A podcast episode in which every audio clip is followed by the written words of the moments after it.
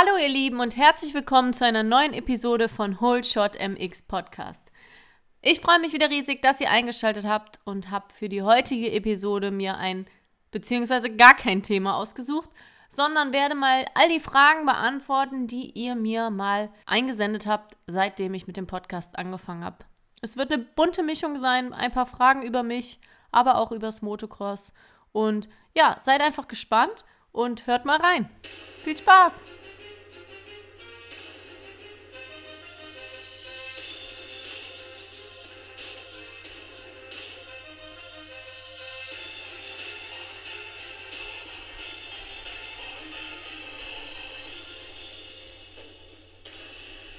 So, ich würde sagen, ich gehe einfach mal so vor, dass ich die Frage vorlese und dann dazu antworte, was mir halt so einfällt. Die erste Frage. Wie würdest du Leuten raten, mit MX anzufangen, die noch nie Motorrad gefahren sind? In Klammern 15 Jahre alt Mädchen. Zunächst einmal, ihr wisst, falls ihr mich kennt oder meine Podcast gehört habt, dass ich sehr gerne Lehrgänge gebe und ähm, man das auch an vielen Standorten machen kann. Hört da einfach mal in den entsprechenden Podcast rein, auf was ihr achten sollt, wenn ihr mal Lust habt, so einen Lehrgang zu machen. Und tatsächlich habe ich auch schon darauf geantwortet, was man alles für Sachen braucht, um anzufangen. Jetzt aber nochmal auf die Frage speziell. Ich würde mir vielleicht bei einem bekannten Kumpel ein Motorrad leihen oder mal mit ihm oder ihr auf die Strecke fahren, ein paar Klamotten leihen und dann erstmal auf der Wiese vielleicht auf und ab fahren oder vielleicht mich zu zweit zusammentun und mir so eine günstige, also gebrauchte Ausrüstung kaufen und dann vielleicht erstmal fragen, ob man irgendwo mal Probe fahren kann. Der zweite Schritt, wenn man dann merkt, okay, es ist wirklich das, was ich machen will, wäre dann wahrscheinlich, sich bei einem Lehrgang anzumelden. Ich weiß, dass es ein paar Möglichkeiten gibt, das auszuprobieren. Vor allem, wenn man jetzt noch jugendlich ist. Manche Vereine haben Motorräder in verschiedenen Größen. Da könnt ihr dann auch mal Probe fahren oder ja, ein Training mitmachen, wenn ihr selber kein Motorrad habt. Ansonsten ist es allerdings eher schwierig. Ihr müsstet euch dann schon selber ein Motorrad anschaffen. Wenn ihr jetzt ein Motorrad habt, dann seid ihr eigentlich schon mitten im Sport drin. Ich würde euch empfehlen, immer mal wieder einen Lehrgang mitzumachen, damit ihr ein bisschen mehr von der Technik versteht und wie ihr überhaupt auf dem Motorrad stehen sollt, sitzen sollt. Und nach und nach würdet ihr dann da immer mehr reinrutschen. Also vielleicht einfach mal im Internet schauen, welche Strecken so in der Nähe sind. Da sind bestimmt Leute, die euch gerne weiterhelfen. Zweite Frage. Musstest du dich schon mal für ein Team verbiegen, auf Dinge verzichten, was dich ultra genervt hat? Tatsächlich würde ich die Frage jetzt in die Richtung verstehen, ob ich zum Beispiel ja etwas anziehen musste, worauf ich keine Lust hatte, oder Reifen fahren musste, die ich vielleicht mir privat nicht gekauft hätte oder ähnliches. Mm, da fällt mir jetzt so direkt kein Beispiel ein, da ich ja in den letzten Jahren eigentlich immer alles privat organisiert habe. Also mir quasi selber die Sponsoren ausgesucht habe, angeschrieben habe oder die angesprochen habe und auf Dinge verzichten, was dich ultra genervt hat. Natürlich hat man manche Verpflichtungen, auch jetzt in meinem neuen Team. Es gibt Rennen, die man halt einfach fahren muss oder Events, bei denen man sich zeigen muss für Sponsoren. Aber ganz ehrlich, das sind Dinge, die man wirklich gerne macht, weil man von den Leuten ja auch was zurückbekommt. Und das ist dann so ein Geben und Nehmen. Also, das würde ich tatsächlich nicht so bestätigen oder könnte ich nichts zu sagen. Fällt mir jetzt auf Anhieb nichts ein. Nächste Frage. Wie lässt sich die neue Honda fahren? Ich glaube, auch da habe ich in dem Podcast schon mal sehr viel drüber gesagt, aber jetzt habe ich sie ja schon fast drei Monate. Ich liebe das Motorrad, ich fahre es super gerne, es hat ein tolles Handling. Der Motor ist eindeutig standardstärker als meine Suzuki es Standard war. Aber ich glaube, das kann man ja auch so in den Tests im Cross-Magazin und so weiter nachlesen.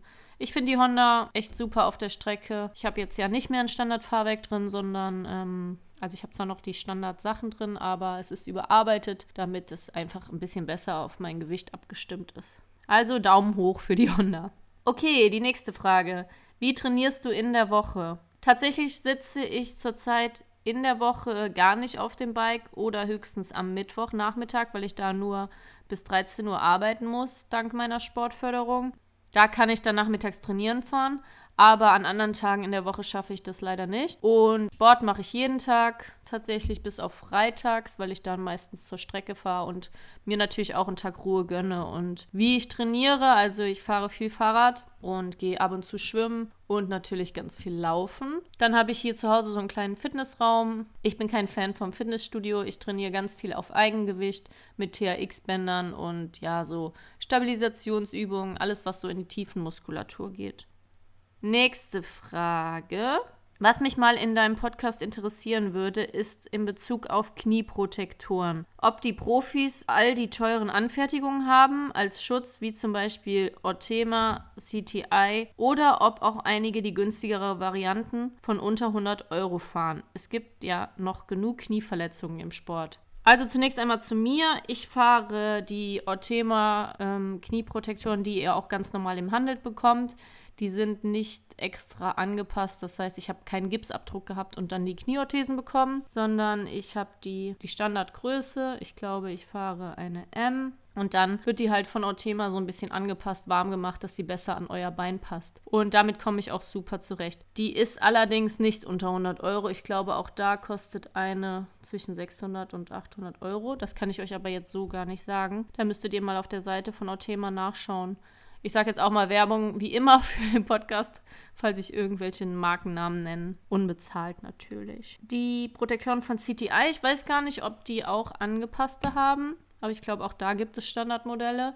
Grundsätzlich würde ich sagen, es gibt halt einen Unterschied zwischen Knie-Orthesen und die ganz normalen Knieschoner, wie sie jetzt, sage ich mal, die meisten Kinder tragen. Ich denke, ab einer gewissen Größe und Geschwindigkeit macht es einfach Sinn, Knieorthesen zu tragen, damit euer Knie nicht die Möglichkeit hat, sich zu verdrehen, wenn ihr in der Kurve mit dem Fuß hängen bleibt und das Bein zum Beispiel nach hinten gezogen wird. Aber hier kommt es halt wirklich auf die Passform an. Also noch gar nicht mal so auf das Material, ob ihr jetzt eine aus Carbon habt oder Plastik oder was weiß ich, sondern es ist wirklich wichtig, dass die schön sitzt, da wo sie hingehört, nämlich rechts und links von der Kniescheibe, dass sie da nicht drückt. Und ja, ihr könnt das vielleicht mal schauen, wenn ihr die auflegt und festmacht, dass ihr euer Knie nicht so leicht nach links und rechts oder euer Bein nicht so leicht bewegen könnt. Warum es trotzdem noch so viele Knieverletzungen gibt, kann ich gar nicht sagen. Ich kenne aber auch Fahrer, die auf einem hohen Level fahren, zum Beispiel bei den Masters, die tatsächlich einfache Knieschoner anhaben, weil sie einfach sagen, die Orthesen sind mir zu globig, damit kann ich nicht fahren. Das hat man natürlich immer, Fahrer, die mit irgendwas nicht zurechtkommen. Jetzt kommen wir zu einer interessanten Frage, wie ich finde. Du kannst ja in einer Episode mal was sagen, was deine schönsten Erfolge waren und was die traurigsten Niederlagen, wenn man es überhaupt Niederlagen nennen sollte oder kann. Sowas finde ich interessant und wie du mit solchen Dingen umgehst, ob du da eher länger über gemachte Fehler nachdenkst oder dir sagst, hey, egal, passiert mir nicht wieder. Mm, ja, mit dem ersten Teil der Frage fange ich mal an. Was waren deine schönsten Erfolge? Also der fünfte Platz in Assen bei der WM war natürlich irre, irre, irre. Also das war so ein geiles Feeling. Und es war einfach so verrückt. Es war ein totales Matschrennen. Wer sich erinnert, es hat die ganze Nacht durchgeregnet und der ganze Sand war halt so aufgeschwemmt. Und ich hatte einen guten Start und war irgendwie auf Platz 11 oder so und war mega glücklich und bin dann aber noch in der ersten Runde hingefallen und habe mir dann beim Fallen gedacht, boah, wie dumm bist du eigentlich, Kim? habe mich total geärgert. Bin aber wie immer natürlich direkt, wie man es halt so macht, aufgesprungen, aufgestanden. Das Motorrad war zum Glück noch an. Und dann tatsächlich komme ich um die nächste Links-Rechts-Passage und sehe, wie einfach in einer Anfahrt von einem Sprung ungelogen 15 Mädels festhingen weil es so tief war, so viele Rillen und manche sind sogar unten stehen geblieben und haben halt gewartet, weil sie nicht im Hang hängen bleiben wollten. Ich habe mir nur so gedacht, äh, ich stelle mich da jetzt nicht an und bin dann halt vorbei und ich kann, würde ich sagen, ganz gut Matsch fahren und so erschwerte Bedingungen liegen mir wirklich gut. Ja, dann bin ich da durchgekommen und zwei Runden später habe ich mich auf Platz 5 wieder gefunden. Es war ein Horrorrennen, man musste halt einfach nur sitzen bleiben. Aber es hat geklappt und es war echt mega verrückt. Ja, und dann war ich Fünfte und da ich am Vorabend in dem ersten Lauf Elfte geworden bin, war ich gesamt auf jeden Fall auch unter den Top 10. Und das war schon ein irre Gefühl zu sehen, ja, was alles passieren kann und dass ich eigentlich das Tempo habe, da vorne mitzufahren. Und ja, generell alle Platzierungen Ergebnisse um den 10. Platz. Da freue ich mich immer riesig. Ich weiß, dass ich in die Top 15 fahren kann. Ich möchte meine Leistung gar nicht schlecht reden, aber da ich ja wirklich ganz viel alleine mache und es ist einfach so, dass ich mich mit den Mädels, die in der WM fahren, nicht vergleichen kann. Ich bin, glaube ich, die Einzige, die nur ein Motorrad hat, die keinen Mechaniker hat, äh, fest, die ja, ganz viel selber macht und da freue ich mich einfach dann natürlich riesig, wenn ich trotzdem, hm, sage ich mal, unter erschwerten Bedingungen das gleiche Tempo bringen kann mit viel weniger Training und so weiter. Ähm, was die traurigste Nieder... Ach so, nee, Moment. Ich habe natürlich noch einen schönsten Erfolg. Und zwar der zweite Platz letztes Jahr im Ladies Cup. Das war für mich echt ein sehr schwieriges Jahr mental. Ähm, ich habe, sage ich mal, sehr viel mit mir gerungen und hatte ganz viele Probleme mit meiner Schulter, obwohl da gar keine Verletzung war, sondern es ist halt ein muskuläres Problem. Und ja, im Endeffekt bin ich Zweite geworden und da gibt es auch ein total süßes Video, wie ich mit Janina Lehmann zusammen das Ganze abfeier und da ist wirklich so alle Last von mir gefallen. Tatsächlich bin ich auch über die Ziellinie gefahren und wusste, okay, ich habe es geschafft und habe auch erstmal eine Runde geheult. Gebe ich auch offen zu. Das war echt, da ist so aller Ballast von mir gefallen, dass ich da die Nerven behalten habe. Und ja, Vizemeisterin im Ladies Cup letztes Jahr wurde. So, jetzt aber. Ähm, die traurigsten Niederlagen, wenn man es überhaupt Niederlagen nennen sollte. Ich habe es aktuell in meinem Interview im Cross-Magazin auch gesagt. Um bei der WM zu starten, zahlen wir 300 Euro Nenngeld und da bin ich halt noch nicht dahin gefahren und so weiter. Und es ist einfach mein persönlicher Anspruch, dass ich sage, okay, dann will ich auch in die Punkte fahren, weil wenn ich das nicht tue, dann würde ich diesen ganzen Aufwand nicht mehr betreiben. Und da ärgere ich mich tatsächlich bei jedem Lauf, in dem ich nicht in die Punkte fahre. Letztes Jahr war es zum Beispiel in Ottobiano so, ich war zweimal am Start letzte. Das ist natürlich mein eigenes Pech oder Versagen. Bin aber wirklich mega gut gefahren und bin dann zweimal 21. geworden und es hat mich tierisch geärgert. Generell, glaube ich, bin ich sehr ehrgeizig und ähm, das nagt dann doch schon an mir. Und das ist vielleicht der Übergang zur nächsten Frage. Wie gehst du mit solchen Dingen um? Denkst du länger über gemachte Fehler nach oder sagst du dir, hey, egal, passiert mir nicht wieder. Da gibt es echt einen riesen Unterschied. Also wenn ich im Rennen stürze, dann denke ich da gar nicht drüber nach, dass ich jetzt noch zwei Runden denke, boah, wie dumm warst du jetzt? Also vielleicht in dem Moment, so wie ich es eben erzählt habe. Aber da geht es wirklich nur darum, aufstehen, weitermachen, weiterkämpfen und das Beste draus machen. Im Nachhinein, ja, mich ärgern tatsächlich immer so die Ergebnisse, die halt ein ganz anderes Bild zeigen als die Leistung, die man eigentlich vollbracht hat. Also auch in Stendal jetzt, ich bin halt super gut gefahren, hatte mit die besten Rundenzeiten so von Platz 3 bis 5. Und im Endeffekt bin ich ja gestürzt und für den einen Sturz konnte ich noch nicht mal was. Da bin ich am Start direkt abgeräumt worden. Ich bin halt mega gut gefahren, aber im Endeffekt war es nur Platz 6 und in Schneidheim war das genauso. Das ärgert einen persönlich, weil man sich halt auch so denkt, super, du willst den Sponsoren auch was zurückgeben, du willst auf dem Podium stehen und ich versuche aber wirklich da eher positiv zu denken, mich darauf zu konzentrieren, was halt alles schon viel besser war als davor und wo ich mich wieder gesteigert habe. Und gerade in Stendal hatte ich sogar zwei super gute Starts und das Tempo ist da. Und ja, wenn es irgendwann alles passt, dann wird auch der entsprechende Erfolg dazu kommen. Kommen wir zur nächsten Frage, die quasi in die Kategorie mit reinpasst. Wie gehst du mit Rückschlägen um? Zum Beispiel, wenn man eine Zeit lang das Gefühl hat, keinen Fortschritt mehr zu machen oder man kurz vor einem wichtigen Rennen einen Defekt am Bike hat oder ähnliches. Hm, das sind ja quasi zwei Fragen. Zu der ersten, wie gehst du mit Rückschlägen um? Ja, ich versuche mich, habe ich glaube ich gerade eben schon gesagt, darauf zu konzentrieren, was war gut, dass ich das Positive herausfilter und mich damit quasi aufbaue und sage, hey, das und das und das hast du schon viel besser gemacht und an dem anderen musst du halt eben noch arbeiten. Ja, versuch diese positive Energie dann so umzuwandeln, dass ich Spaß daran habe und Freude, mich da zu verbessern.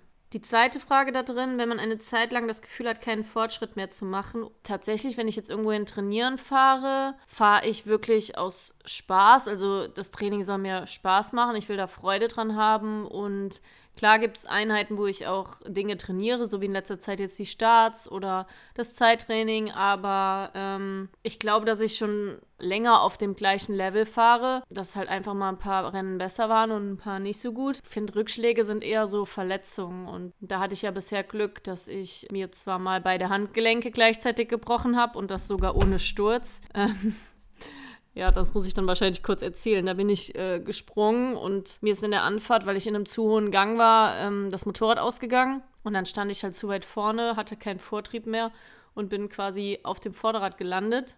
Und meine Handgelenke waren halt ja, über 90 Grad geknickt und dann hatte ich mir die beide gebrochen, ohne dass ich quasi hingefallen bin. Also ich habe mich dann zur Seite fallen lassen. Ja, das war so ein Rückschlag und das war auch echt schwer, weil ähm, ja, ich glaube, die Verletzung an sich ist schon nicht so schön und dann das lange nicht fahren. Und da muss man einfach ein gutes Umfeld haben, positiv bleiben und man vermisst das Fahren einfach so schnell, dass ich glaube, man da schnell wieder motiviert ist und auf dem Bike sitzt. Die, die weitere Frage da drin, wenn man kurz vor einem Rennen einen Defekt am Bike hat, das ist mir tatsächlich noch nie passiert. Also ich erinnere mich jetzt nicht. Ich hatte bei den Suzuki-Jahren eigentlich nie, also was heißt eigentlich, ich hatte nie einen Motorschaden. Und ja, mich ärgern eher so Plattfüße, egal ob beim Training oder beim Rennen. Es ist irgendwie noch schlimmer, wenn es nicht selbst verschuldet ist, dass man nicht gut gefahren ist, ne? Wie ich eben auch gesagt habe, wenn man am Start von einem anderen abgeräumt wird oder einen Plattfuß hat. Ja, das ist ärgerlich, aber that's Racing. Also wir kennen das ja und das gehört dazu. Mal hat man selber Glück, mal haben die anderen Glück. Aber technischer Defekt, ich bin scheinbar ein sehr guter Mechaniker. so, und dann noch die nächste Frage. Hast du am Rennwochenende ein Ritual, was du immer machst? Wenn ja, welches? Okay, jetzt wird es vielleicht peinlich, aber ihr wisst ja, ich habe einen Hund, Sasu, den Mini Australian Shepherd. Also ich sage so, ihr wisst ja, vielleicht wissen es manche von euch. Und da ist es tatsächlich so, dass bevor ich zum Rennen fahre, er mir quasi ein Küsschen gibt. Meistens sogar, wenn ich den Helm schon anhabe und dann bekommt er ein Leckerli und dann fahre ich halt zum Rennen. Ein sonstiges Ritual wüsste ich eigentlich nicht. Und eine Frage haben wir noch. Was motiviert dich, Lehrgänge zu geben und neben deinem ganzen Zeitaufwand dir auch noch die Zeit zu nehmen, dein Hobby anderen näher zu bringen? Ja, also zunächst mal, ich freue mich einfach riesig, wenn andere Menschen sich auch für den Sport begeistern können. Ich weiß, dass es der geilste Sport der Welt ist. Ich lebe dafür und kein anderer Sport oder irgendwas gibt mir dieses Gefühl von Freiheit. Und wenn man auf dem Motorrad sitzt, schaltet man einfach ab und es geht nur noch ums Rennen fahren. Und es ist einfach irre und es macht mega Spaß. Und jedes Mal, wenn ich wieder länger nicht fahren kann und auf dem Motorrad sitze, bin ich einfach nur glücklich. Natürlich ist es schön, wenn man sieht, dass es anderen Menschen genauso geht. Wenn ich Lehrgänge gebe für Kinder, äh, sage ich euch ganz ehrlich, es gibt ja nichts Süßeres für mich, kleinen Stöpsel in Motocross-Klamotten zu sehen, wenn der Helm größer ist als alles andere. Das ist wirklich, ja, ich finde den Anblick zuckersüß und es ist toll, wie schnell Kinder lernen. Also die kommen am Anfang zum Lehrgang und trauen sich nicht mal die Füße hochzumachen oder ein Stück zu fahren und haben Probleme, das Gleichgewicht zu halten oder das Gas zu koordinieren. Und am Ende des Tages fahren die halt über eine Motocross-Strecke und das Strahlen in den Augen ist echt, ja, das erfüllt mich irgendwie.